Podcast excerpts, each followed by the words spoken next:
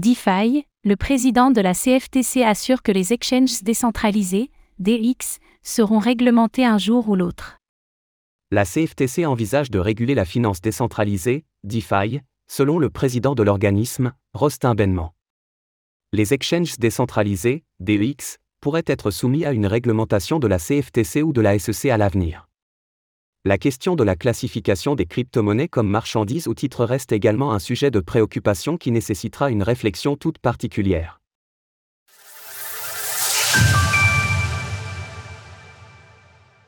La CFTC veut se pencher sur une régulation de la DeFi.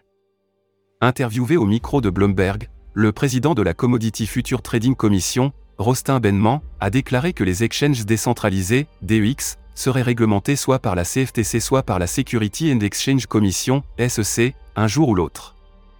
Bien que, comme leur nom l'indique, les DEX soient décentralisés et donc autonomes, le président de la SEC assure que ce type de plateforme n'est absolument pas imperméable à une réglementation visant à couvrir les investisseurs américains comme cela est le cas pour les plateformes centralisées.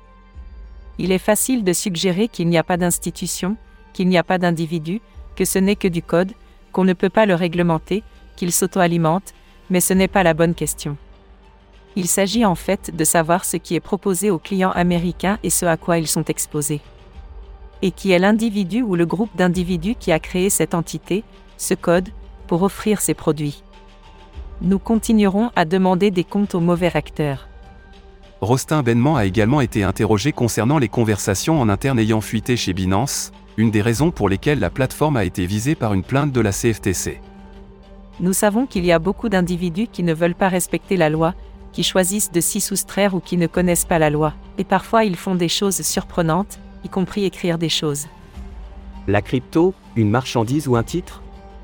Lorsqu'on lui demande quel statut doit être attribué à une crypto-monnaie du point de vue des régulateurs, le président de la CFTC fait référence au fameux test de Howe, permettant de déterminer si une transaction peut être qualifiée de valeur mobilière. Si jamais une crypto-monnaie est qualifiée en tant que telle, alors elle devient de facto soumise aux lois fédérales en vigueur.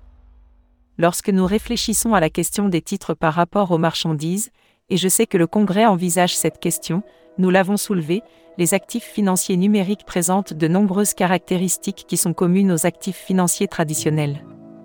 Mais il y a certainement de nombreuses caractéristiques qui sont uniques et qui, je pense, exige un ensemble unique de réflexions et d'idées politiques sur la façon dont nous devrions les réglementer et sur l'opportunité de le faire. Enfin, il a fait savoir que les différents régulateurs devaient encore plancher sur l'épineuse question de l'hypothétique transformation d'un token en marchandise alors qu'il correspondait précédemment aux critères d'évaluation d'un titre.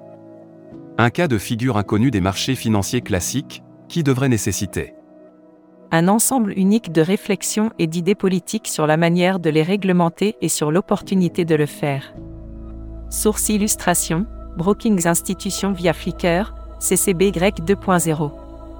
Retrouvez toutes les actualités crypto sur le site cryptost.fr.